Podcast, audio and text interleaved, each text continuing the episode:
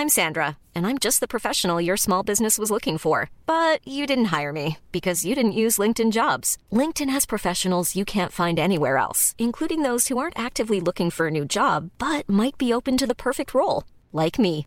In a given month, over 70% of LinkedIn users don't visit other leading job sites. So if you're not looking on LinkedIn, you'll miss out on great candidates like Sandra. Start hiring professionals like a professional. Post your free job on linkedin.com/people today.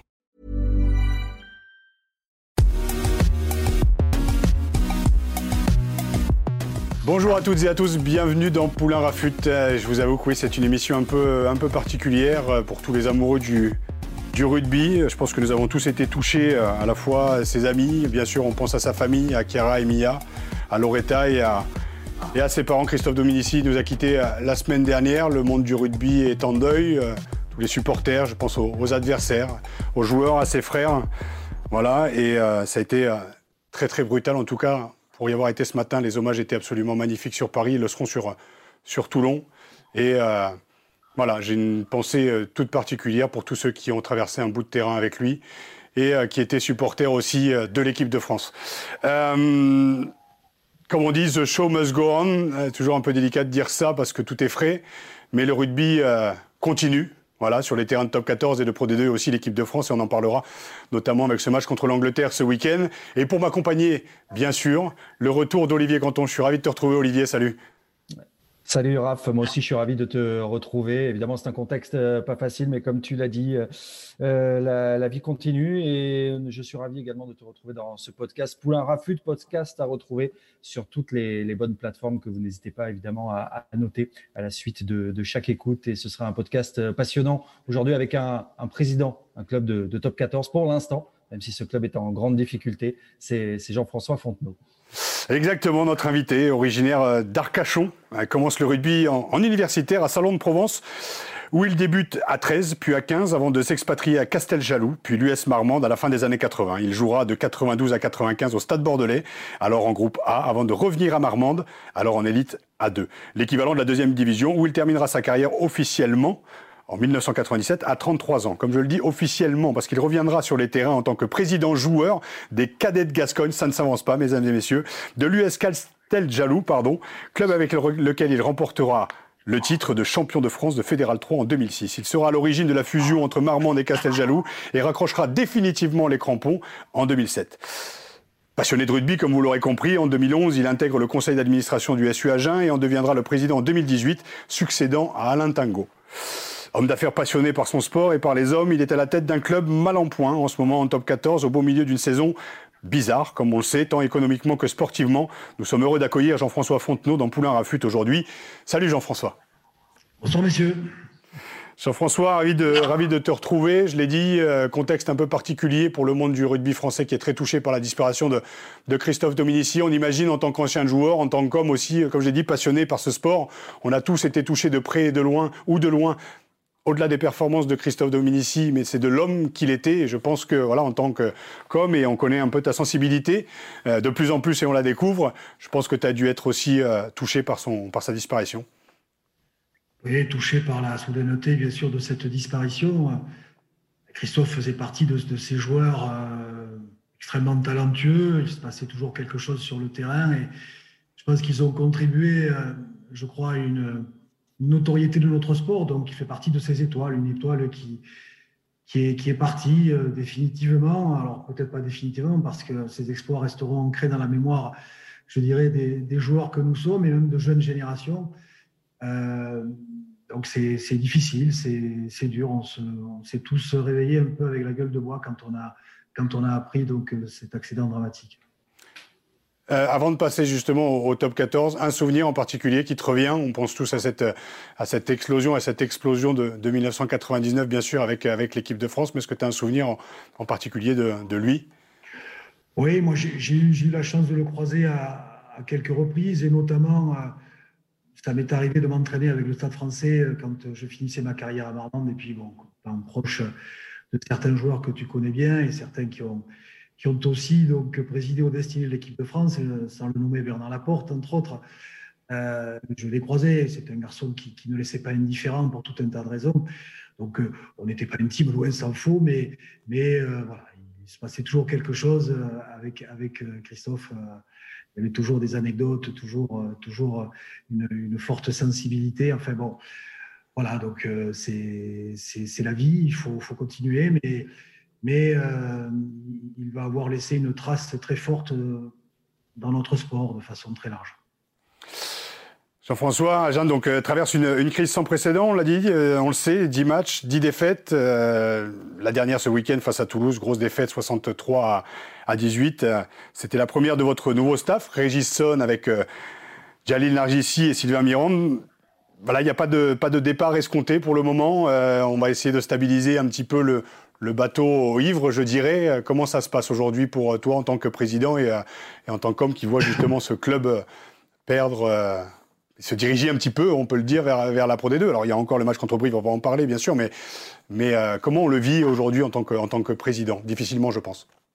Oui, c'est une situation qui, qui, est compliquée, mais bon, s'il se passe tout un tas de choses dans la difficulté, dans l'adversité, la grosse difficulté, la difficulté majeure, c'est qu'effectivement, on avait suscité un peu d'espoir, notamment à l'intersaison, parce que euh, nous avions fait un, recrutement plutôt ambitieux avec, bien sûr, les, moyens du SEA. Et depuis euh, maintenant 4, 3, 4 saisons, je, suis aux, commandes, entre guillemets, de la partie sportive. Et puis, bon, définitivement, s'agissant du club depuis euh, la saison 17-18, on avait vraiment essayé donc d'axer on va dire, notre recrutement sur, des postes qui nous manquaient. Nous pensions que nous pouvions trouver une, je dirais, une marge de progression grâce, à ces recrutements. Donc, euh, les résultats qui se sont évidemment délités, cette série de défaites, a bien sûr, euh, on va dire, conduit à, une, une, situation quand même difficile, un peu anxiogène et compliquée dans le contexte que l'on connaît en plus évidemment de la Covid, entre autres, et des situations économiques difficiles. Donc, donc évidemment, euh, le, bateau a, commencé à prendre l'eau et, donc euh, on a beau écouper à un certain moment, euh, malheureusement, donc on commence à vraiment se retrouver en situation dangereuse. C'est président, la, saison, elle se joue vraiment là ce week-end avec la réception de, Brive qui est 13e avec 8 points d'avance? Oui, il est évident que cette, ce match, il est, il est, bien sûr crucial. Nous avons eu plusieurs tournants depuis ce début de saison mais, c'est un tournant particulier. Il est certain qu'en gagnant ce match, on, raccroche d'une certaine façon un petit peu les wagons. On va aussi surtout euh, se, donner un peu d'énergie, un peu d'espoir. On en a besoin, même si effectivement le groupe vit plutôt bien euh, et qu'effectivement j'ai l'impression qu'on retrouve globalement le moral et l'arrivée du nouveau staff contribue largement. Et euh, justement, le, vous êtes séparé de, Christophe Lossuc, dont, vous étiez euh, euh, proche en attendant, mais il est aussi de, Rémi Vaquin, qui était aussi un joueur qui avait évolué, au sein du, du, SUA au soir d'une lourde défaite, justement. C'était contre, contre Bordeaux 71-5 lors de la septième journée.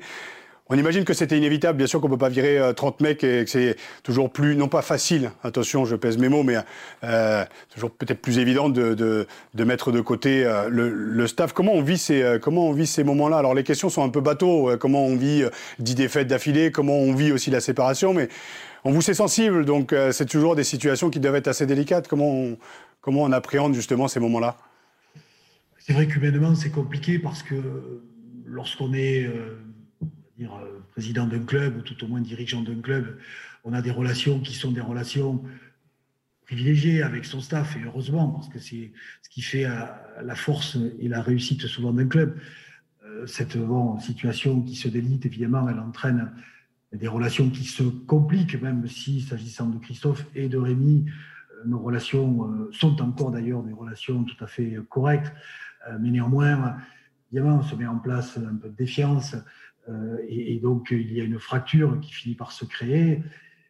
Euh, il y a un moment où c'est irrémédiable. De toute façon, on sent bien qu'il va falloir prendre une décision, que cette décision sera, comme je le disais, très, très difficile. Elle est à la fois difficile sur le plan humain, difficile aussi euh, je dirais, sur le plan organisationnel, difficile sur le plan économique, hein, bien évidemment, parce que euh, ça a des conséquences qui ne sont pas anodines, surtout dans le, dans le contexte, quand on, se sépare d'entraîneurs qui ont encore, je dirais, un an ou voire deux ans de contrat. Donc, tout ça n'est pas, n'est pas une mince affaire euh, pour les clubs en général et pour nous en, particulier.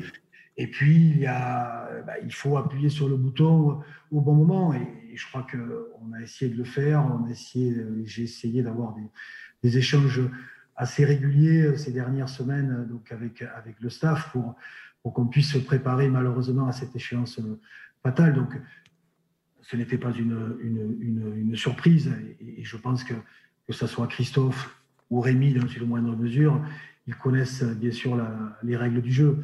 Et quand effectivement il commence à y avoir des, je dirais, des fractures qui sont pas forcément perceptibles, et Raphaël, tu le sais, tu as été joueur, euh, et qu'il commence à y avoir à un certain moment des choses qui se fissurent au sein d'un groupe, euh, la situation devient très difficile à rattraper, pour ne pas dire impossible. Euh, on, en était malheureusement là. Et pourquoi avoir choisi Régis Comment s'est prise cette décision? Alors, de façon tout à fait transparente.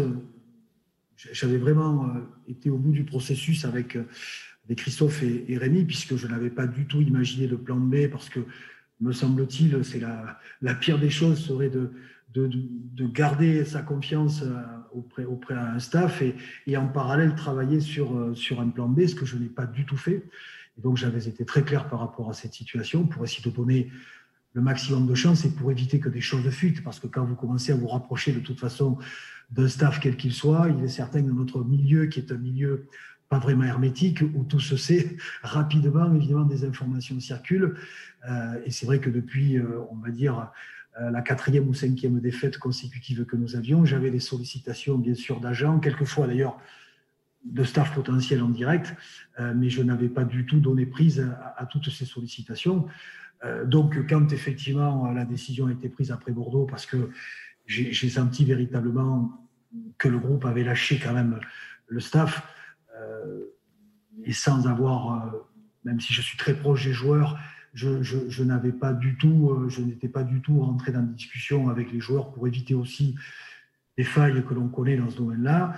Ben, j'ai pris la décision en mon âme et conscience. J'ai bien sûr prévenu Christophe et Rémi, qui, qui lui a vécu la chose un peu différemment parce qu'ils n'étaient pas forcément les deux sur le même mode opératoire ou tout au moins sur les mêmes approches s'agissant bien sûr de la gestion du groupe.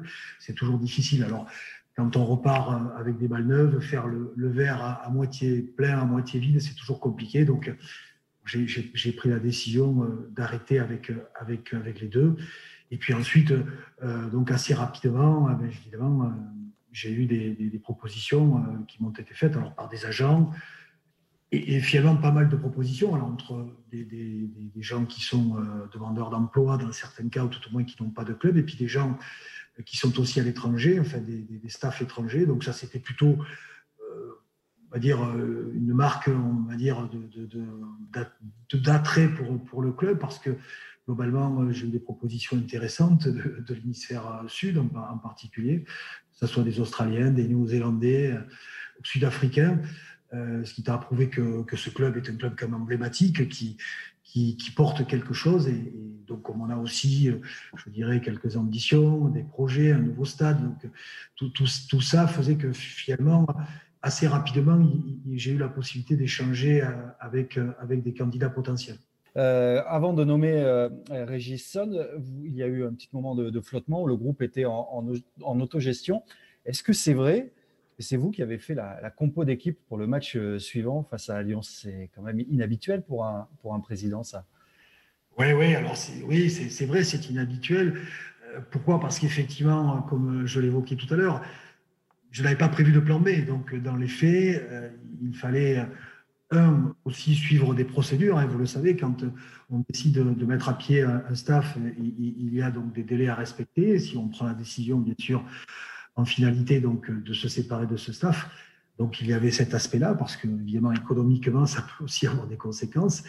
Euh, et puis euh, il y avait aussi le fait de pouvoir faire le bon choix entre guillemets ou celui qui, nous semblait être le, plus opportun dans la situation que nous vivions et avec euh, les perspectives que nous avons donc à moyen terme et à long terme. Donc effectivement nous avons eu quasiment dix jours d'autogestion évidemment, euh, qui était canalisé, encadré, comme, je l'ai dit à plusieurs reprises. Mais dans ces cas-là, la nature a horreur du vide, donc il faut impérativement essayer de maîtriser les choses, parce que vous le savez, s'il y a 10 personnes, il peut y avoir 10 compositions d'équipes différentes. Euh, chacun aussi a ses, je dirais, a, ses joueurs de prédilection dans certains cas, ses visions, ce qui est normal.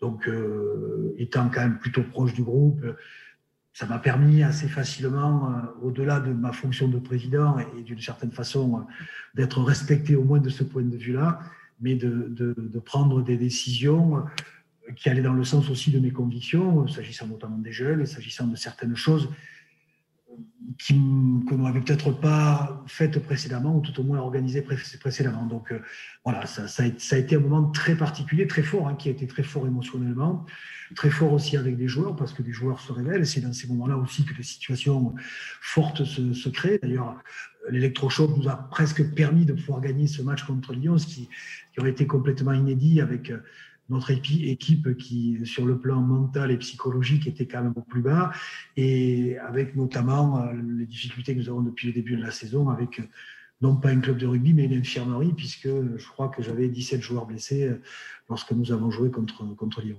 Non, mais c'est quand même inhabituel, Raph. Un président, combien de présidents de top 14 seraient capables de, de faire une compo d'équipe? Max, avait, alors, Max avait failli le faire en 2000, mais je pense que Alain Elias l'a arrêté. Néné Landreau a pris le pouvoir avec Bibi Ouradou et Domi, justement.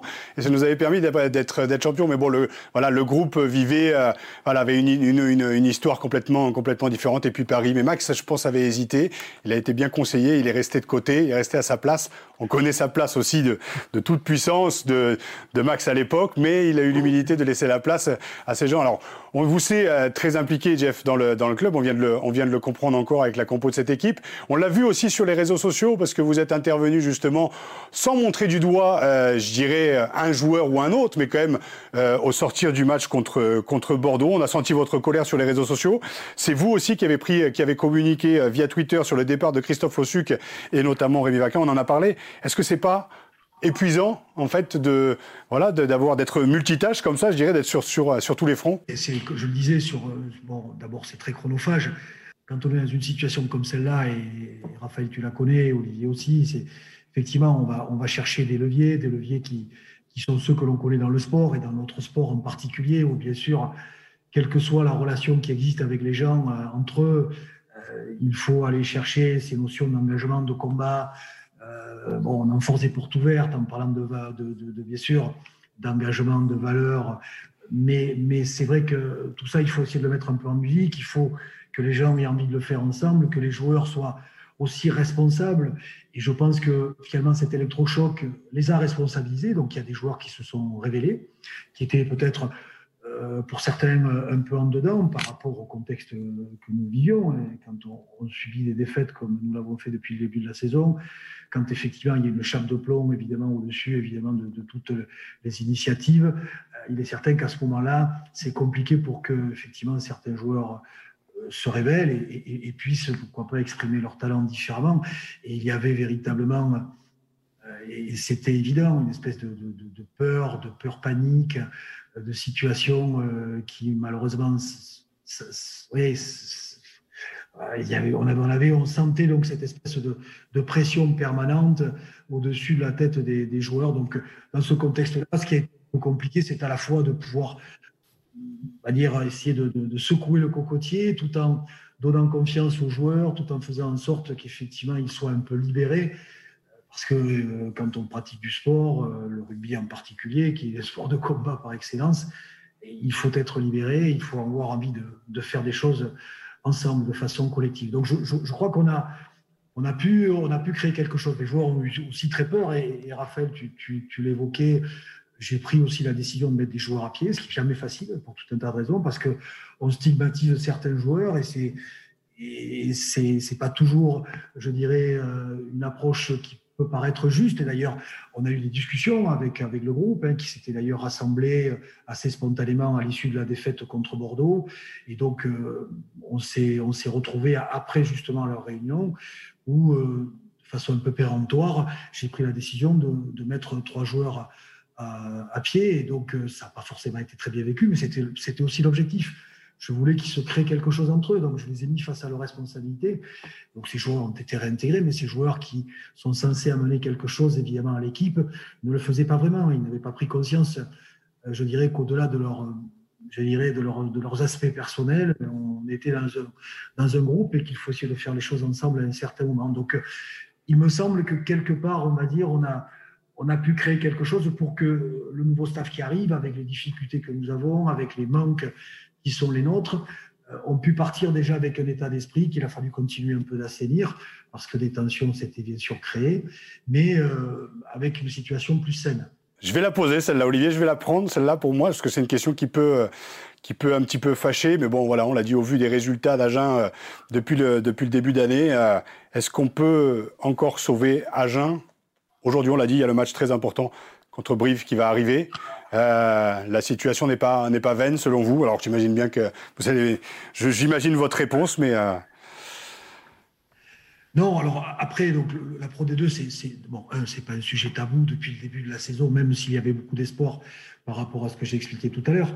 Euh, mais ce qui est certain, c'est que il est vrai que on est en très mauvaise posture. Donc à partir de là, est-ce que le soldat SUA peut être sauvé? Il y a un gros point d'interrogation. Ce qui est sûr, c'est qu'effectivement, et l'objectif, c'est que les joueurs retrouvent du plaisir parce que cette notion de plaisir, elle est importante. Je crois que le staff amène, euh, je dirais, cette notion-là avec beaucoup de rigueur et un cadre dont ils avaient besoin parce qu'ils étaient tous demandeurs, paradoxalement, d'un cadre qui s'était peut-être évidemment malheureusement fissuré. Et, là, euh, il me semble qu'évidemment, entre l'approche de Régisson, euh, qui est quand même quelqu'un qui a une belle expertise du recul, de Jaline Argissi, avec, euh, je dirais, le, le, côté rigueur qu'on lui connaît, qui est même un peu exacerbé et, qu'il faut peut-être un peu canaliser, mais, mais, mais ça, c'est important. Et, et puis l'arrivée d'un troisième larron qui était aussi indispensable pour faire en sorte on est peut-être une, une organisation euh, à trois voies euh, avec l'arrivée de Sylvain Mirande. On a, on a donné un, nouveau souffle et, me semble-t-il aussi avec une approche en termes de, d'entraînement, de préparation euh, plus importante que celle que, que, nous avions depuis, depuis le début de la saison. Parce que lorsqu'on commence à perdre des matchs, évidemment, les entraîneurs, on va dire, sarc un petit peu sur un noyau de joueurs. Ce noyau de joueurs, finalement, est préservé, est préservé y compris à l'entraînement. Euh, et on ne fait plus des choses à l'entraînement que l'on doit faire pour préparer des matchs à très haute intensité. Donc, euh, on, joue comme on s'entraîne hein, généralement. Donc, ça veut dire que quand on s'entraîne plus, pas suffisamment, effectivement, on joue bien. Et on l'a vu d'ailleurs contre, contre Toulouse et, nous, et nous le, moi je, je le pressentais on avait beaucoup travaillé, ils ont beaucoup travaillé sur, sur des fondamentaux, en l'occurrence la mêlée, où on était défaillant en touche, où euh, on, était mieux, mais on avait besoin vraiment de se sécuriser. On a d'ailleurs plutôt été bon dans ce domaine contre, contre Toulouse, puisque je pense qu'on a fait jeu égal en mêlée, voire même on a été un petit peu dominateur, et en touche, on a quand même eu nos ballons et on a même exploité certaines des leurs. Par contre, après, physiquement, dans, je dirais, le jeu de mouvement, euh, on est complètement aujourd'hui, complètement à la rue. Donc, euh, c'est vraiment euh, un aspect sur lequel il faut travailler. Donc, on a des problèmes un peu de changement de rythme, on a des problèmes évidemment de, mise en place défensive. Je crois qu'il y a une prise de conscience par rapport à ça et le nouveau staff a vite identifié la situation que, à titre personnel et modestement, j'avais j'avais malheureusement, malheureusement identifié. Donc, on était dans une espèce de spirale qu'il fallait impérativement stopper. Donc, on verra, on va voir dès, samedi contre, contre Brive. Ça sera intéressant parce que Brive a de bons résultats depuis plusieurs, plusieurs semaines, même si je crois qu'ils sont à leur quatrième ou cinquième défaite, peut-être consécutive. Mmh. Euh, bon, ça va être pour nous un très bon test parce que Brive aussi euh, est conscient quand même que s'il faut un résultat chez nous, bon, finalement, euh, ils vont nous laisser au fond de la gamelle, comme on peut le dire un peu plus trivialement. Donc ça passera donc par une, victoire ce week-end déjà, prendre le truc classique qu'on lit, prendre match après match. Mais alors là, ici, ça prend, ça prend tout son sens et on sent quand même que voilà, Agen encore, je ne vais pas parler d'utopie, mais en tout cas le rêve de rester euh, de garder sa place en top 14 face au, aussi, il y a aussi les mastodontes aussi, parce que on a parlé de la crise sanitaire, on a, enfin on a très peu parlé de la crise sanitaire, mais au-delà de la crise que traverse Agen aujourd'hui, elle est en sortie comme vous l'expliquez, il y a eu la crise sanitaire aussi derrière, et face à eux, les mastodontes aussi du top 14. On sait que Agen est peut-être l'avant ou le dernier, euh, le dernier euh, budget de top 14. Il faut arriver à exister justement aussi, et ça fait aussi passer partie du folklore de ce top 14 aussi de voir que des équipes vont se battre jusqu'au bout ce sera compliqué d'aller d'aller à Agen et de gagner, en tout cas. Je crois que véritablement, on va vendre chèrement notre peau. Là, il y a un gros souffle. Et puis, euh, on a pris le parti aussi de, de, faire jouer aussi nos jeunes joueurs, puisque ça, c'est notre, notre ADN. Euh, comme vous le savez, messieurs, depuis 3-4 ans et depuis d'ailleurs depuis, euh, depuis toujours, on, peut le dire, Agen est un des meilleurs clubs formateurs français. Euh, on était le second club formateur la saison dernière. Les deux saisons précédentes, nous étions le, premier centre de formation français. Donc, on a de jeunes joueurs, sauf qu'effectivement, ces jeunes joueurs, il faut les faire jouer, euh, il faut leur donner leur chance, euh, ou tout au moins qu'ils puissent avoir de la maturité au plus haut niveau, ce que nous ne faisions peut-être pas suffisamment. Et, il faut les lancer dans le grand bain, ce qui, a été fait depuis Lyon pour, pour, certains d'entre eux. Et, je pense que dans la, continuité, le nouveau staff donc, va aussi miser sur eux et sur leur fraîcheur et sur, leur énergie. Et ça, c'est important pour, pour tirer vers le haut euh, un, club et pour faire en sorte que, que ceux qui sont censés être des joueurs un peu plus confirmés se remettent en question.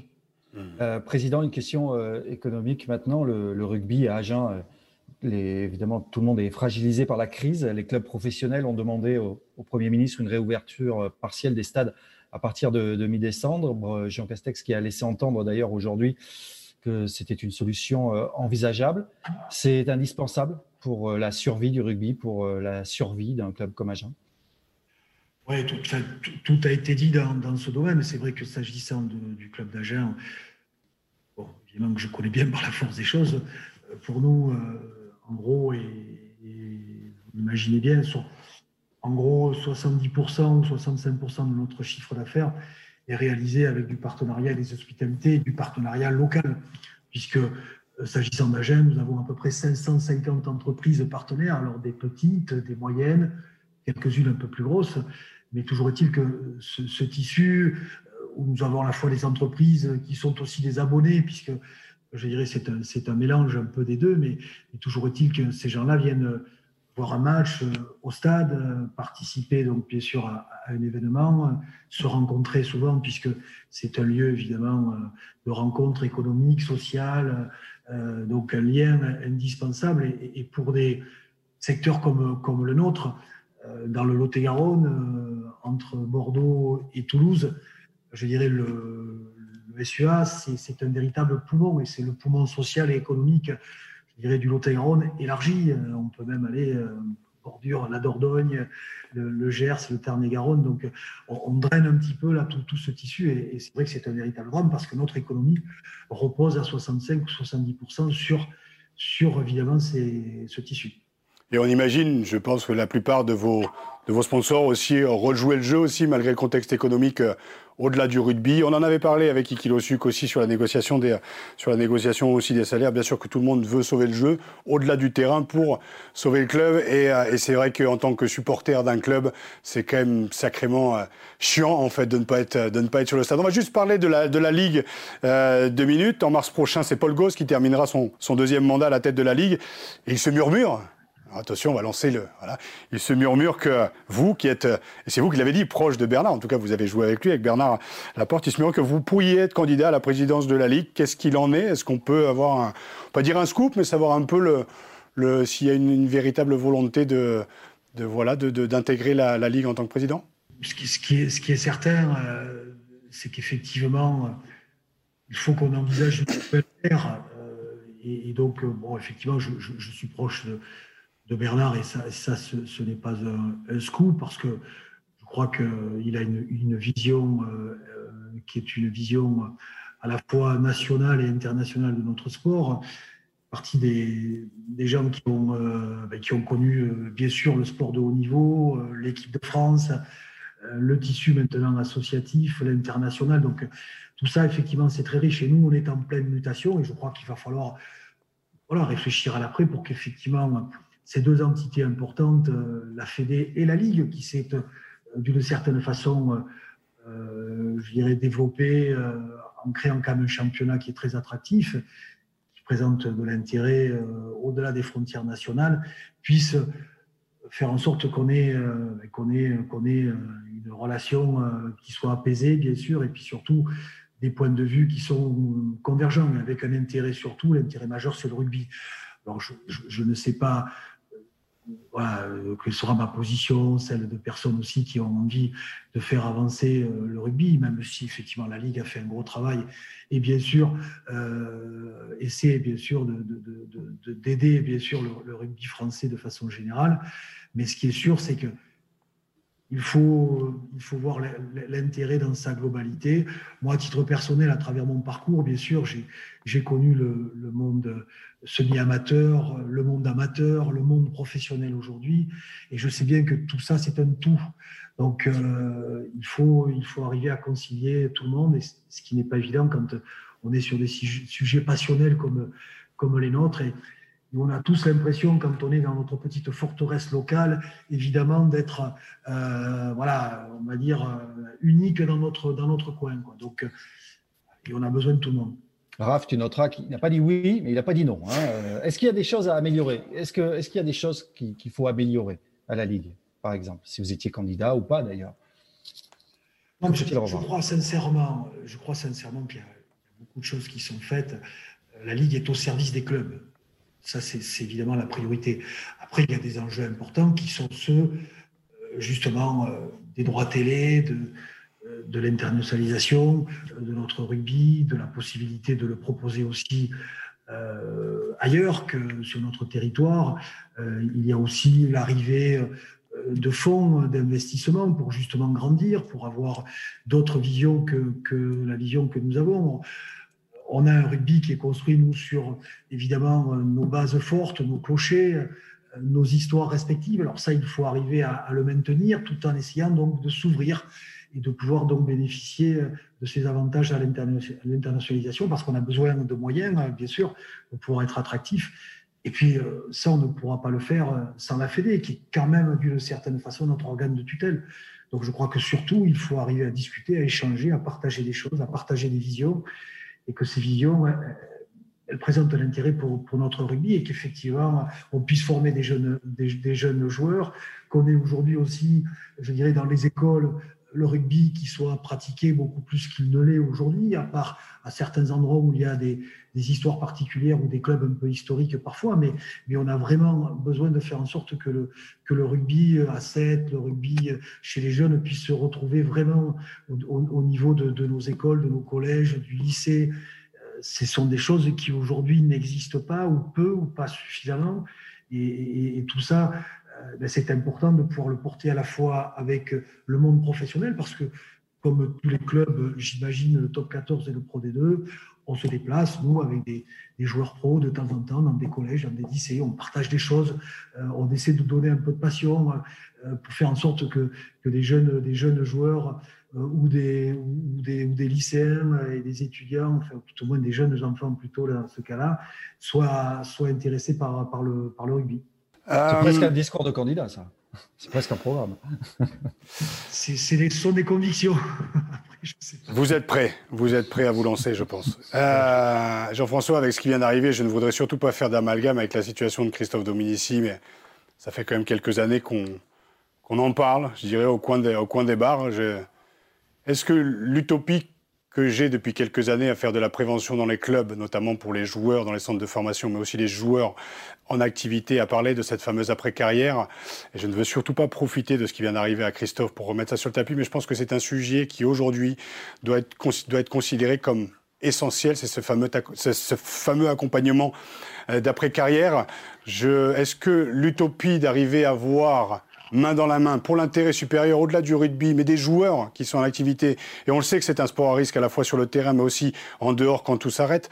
Euh, est-ce que ce serait dans l'utopie de dire qu'il serait possible d'arriver à mettre Proval, la Ligue et la Fédération autour d'une table pour pouvoir enfin discuter de cette, de cette après-carrière? Et je ne veux, comme je dis, Christophe, euh, justement, est un petit peu le, une caricature un petit peu de ce qui peut arriver sur cette après-carrière et il a touché le, le, bout de quelque chose qu'on ne souhaite pas à nos enfants, qu'on ne souhaite pas à nos joueurs. Mais, et je le disais dans ma lettre aussi, je pense qu'il est important, quand la tristesse sera estompée, de parler de ces sujets, de parler de la faiblesse, de parler de la vulnérabilité, de parler de la dépression et de cette petite mort d'après-carrière qui existe et bien au-delà du rugby et dans le sport. Donc, quel est ton point de vue par rapport à ça? Parce que je pense que c'est important, il sera important de se mettre autour d'une table pour trouver des solutions de prévention, de mettre en avant ce qui se fait, notamment à Proval avec ce numéro vert. Mais on le sait quand on est un joueur de rugby, on le sait qu'il est difficile de prendre son téléphone. Et on a l'impression d'emmerder nos proches à dire que tout, voilà, que ça ne va pas. Et pourtant, pour beaucoup, ça ne va pas. Donc, je sais pas ton, point de vue par rapport à ça, parce que c'est un sujet qui, qui doit être posé. Oui, je, te, rejoins euh, vraiment sur, sur ce point. Euh, alors, ce que font les clubs, alors ce que nous faisons nous en particulier, c'est vrai qu'aujourd'hui, euh, s'agissant de notre centre de formation, on a créé une académie et cette académie, elle regroupe à peu près chaque session une vingtaine de, joueurs qui sont censés être des joueurs à fort potentiel. Et ces joueurs, on les oblige véritablement à suivre un cursus, un cursus évidemment euh, scolaire, universitaire, euh, pour, pour justement les préparer. Alors à plusieurs choses parce qu'on leur fait faire aussi des stages et on a la chance d'avoir des entreprises partenaires comme je vous l'ai indiqué tout à l'heure pour les mettre en contact avec, euh, avec le monde réel hein, parce qu'effectivement ce monde réel il existe et pour faire en sorte qu'effectivement ils aient néanmoins un bagage et que finalement le rugby leur apporte à la fois évidemment la satisfaction de, de pratiquer ce sport de haut niveau qui est souvent un rêve pour, pour de jeunes joueurs qui leur permet aussi souvent de rentrer aussi en contact avec euh, des entreprises, des chefs d'entreprise, avec le monde, le monde du travail, euh, qui leur donne aussi quelques clés, parce que ça veut dire que lorsqu'on est joueur de rugby, on fait souvent ce qu'on appelle des représentations publiques, des RP. Euh, donc on commence, je dirais, à avoir bon, une position un peu différente. On est capable de pouvoir échanger avec je dirais, ce monde, ce monde professionnel. Et ça, déjà, c'est effectivement la première étape. C'est des choses qui ne se faisaient pas il y a 20 ans, 25 ans en arrière, et tu, le sais, Raphaël. Euh, aujourd'hui, euh, c'est pour nous une obligation. Ça fait partie, donc, effectivement, de nos cahiers des charges. Et véritablement, à Agen en particulier, on est hypersensible euh, face à ces situations. Bon, après, l'après-carrière pour nous, euh, c'est un peu différent parce que souvent, on nous prend les joueurs assez tôt. Donc, euh, les, jeunes joueurs talentueux sont recrutés par, par des clubs, euh, les clubs phares, on va dire, entre guillemets, aujourd'hui. Même si l'intérêt pour nous, c'est, bien sûr de, de, les, conserver. Et c'est vrai qu'ensuite, on, est un peu vigilant sur les situations qui sont celles des pertes de licence. On a tous dans nos clubs certaines situations J'en ai une ou deux qui sont un peu compliquées avec des joueurs qui sont en, fin de carrière, euh, qui ont beaucoup donné, euh, qui ont peut-être eu aussi euh, des accidents sportifs, ces fameuses commotions aujourd'hui qui, sont quand même un, vrai sujet malgré tout. Et bon, on est quand même vigilant, mais, on a quelques situations un peu difficiles avec des joueurs qui sont en fin de carrière, un peu en danger. Et, c'est vrai qu'on peut avoir des, des situations euh, comme euh, peut-être euh, dramatiques comme celle de, Christophe, sans pointer du doigt évidemment la situation de Christophe.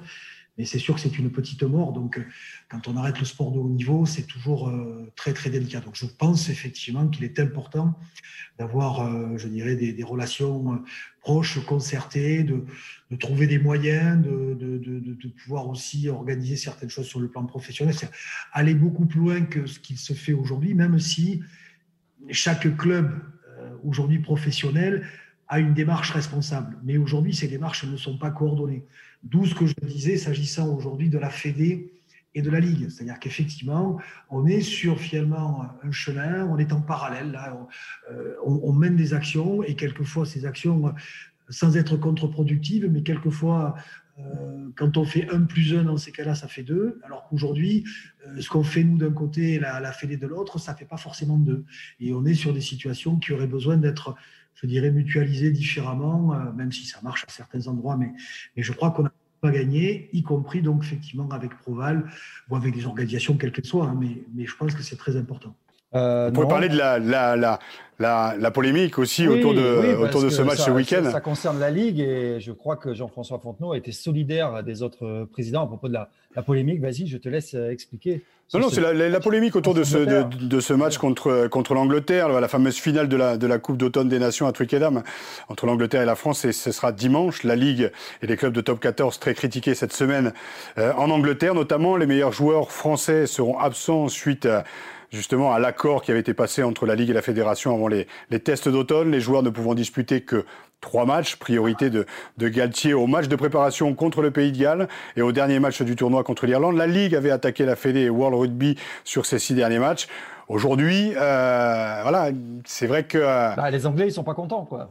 Les Anglais sont pas contents et pourtant et pourtant on est quand même performant aussi avec euh, ce que voilà ce que certains ont appelé l'équipe bis. Certes, c'était face à l'Italie, mais on a quand même un vivier aussi de joueurs à fort potentiel aussi qui peuvent aussi déranger l'Angleterre. Les meilleurs joueurs, les meilleurs les meilleurs joueurs seront absents pour ce qui devait être le point d'orgue de cette tournée d'automne. Votre point de vue, Jeff?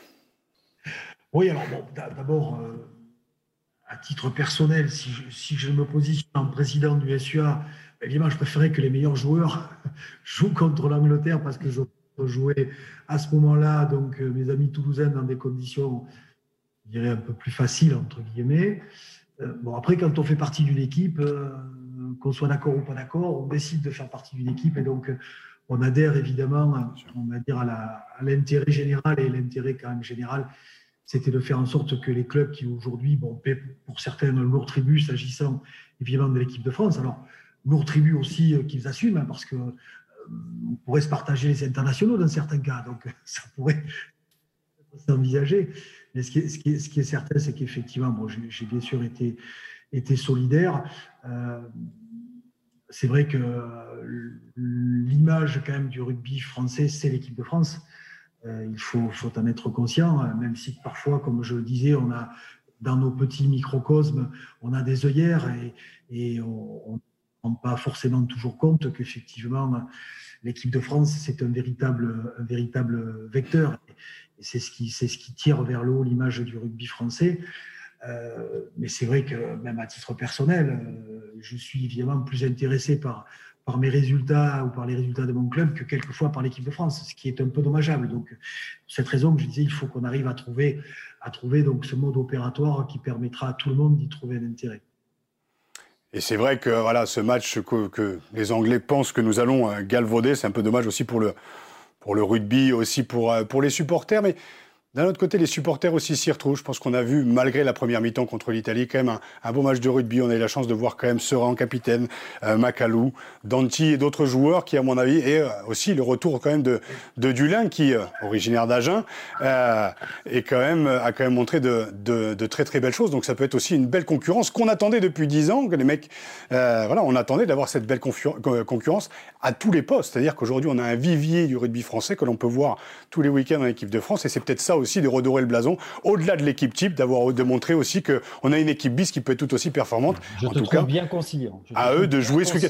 Oui, oui, mais tu sais, dans, dans, le climat actuel, si on peut appuyer aussi sur ce qui est euh, positif, comme on le dit, le travail de Fabien Galtier, aussi les clubs qui, malgré la crise aussi économique ou comme le disait Jean-François, euh, de, de, oui, on se regarde le nombril parce que c'est important. Il y a toute une économie aussi locale à faire, à faire vivre aussi les, les joueurs. Enfin, il y a tout ça, mais aussi, je pense que la vitrine et aussi cette équipe de France, et qu'on a tellement, je dirais, entre pas craché dessus, mais on l'a tellement critiqué pendant pendant dix ans. Maintenant qu'on a un vivier, n'allons pas nous plaindre. Et voilà, les Anglais, et eh ben voilà, rendez-vous ce week-end et on bouffera du roast beef et puis c'est tout quoi. C'est peut-être un, mal pour un bien, donc comme tu l'évoquais, Raphaël, et, effectivement, nous avons un vivier très, très riche et il faut que les joueurs talentueux puissent jouer, puissent s'exprimer au plus haut niveau parce que c'est encore un degré supérieur à celui que nous connaissons au niveau du top 14.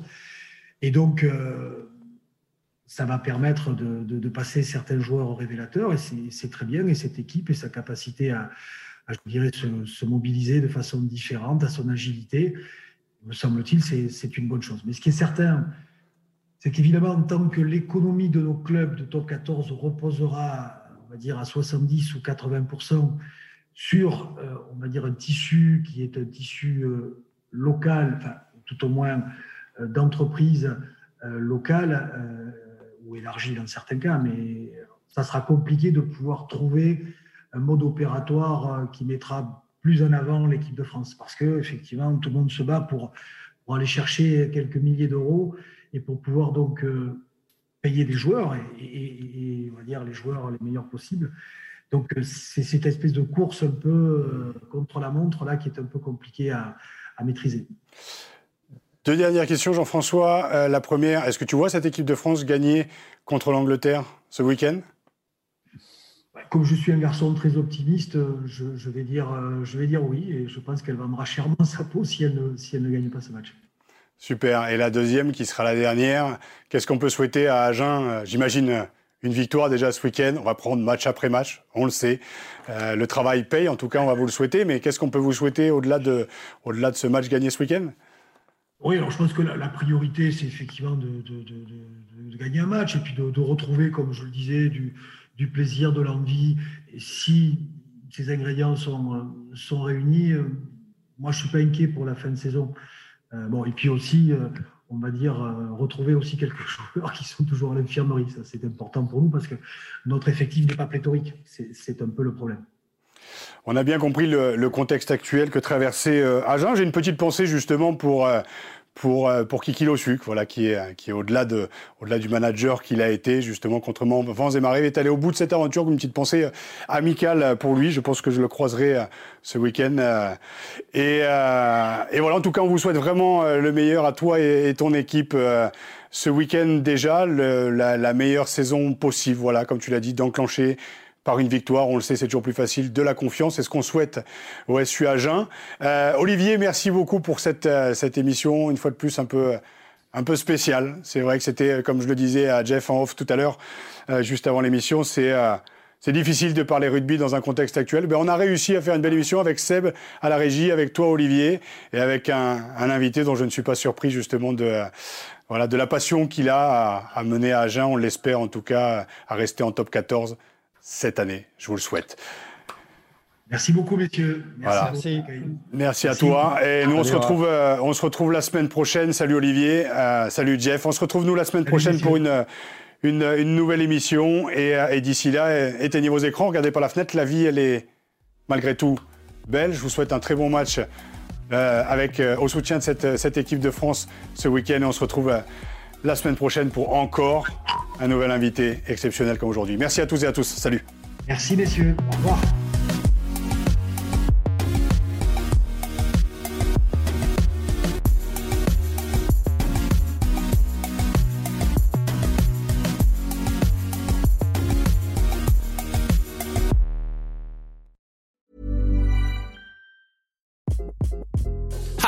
This is Craig Robinson from Ways to Win. And support for this podcast comes from Invesco QQQ, the official ETF of the NCAA. Invesco QQQ is proud to sponsor this episode and even prouder to provide access to innovation for the last 25 years. Basketball has had innovations over the years too. We're seeing the game played in new ways every day. Learn more at Invesco.com slash QQQ. Let's rethink possibility. Invesco Distributors, Inc.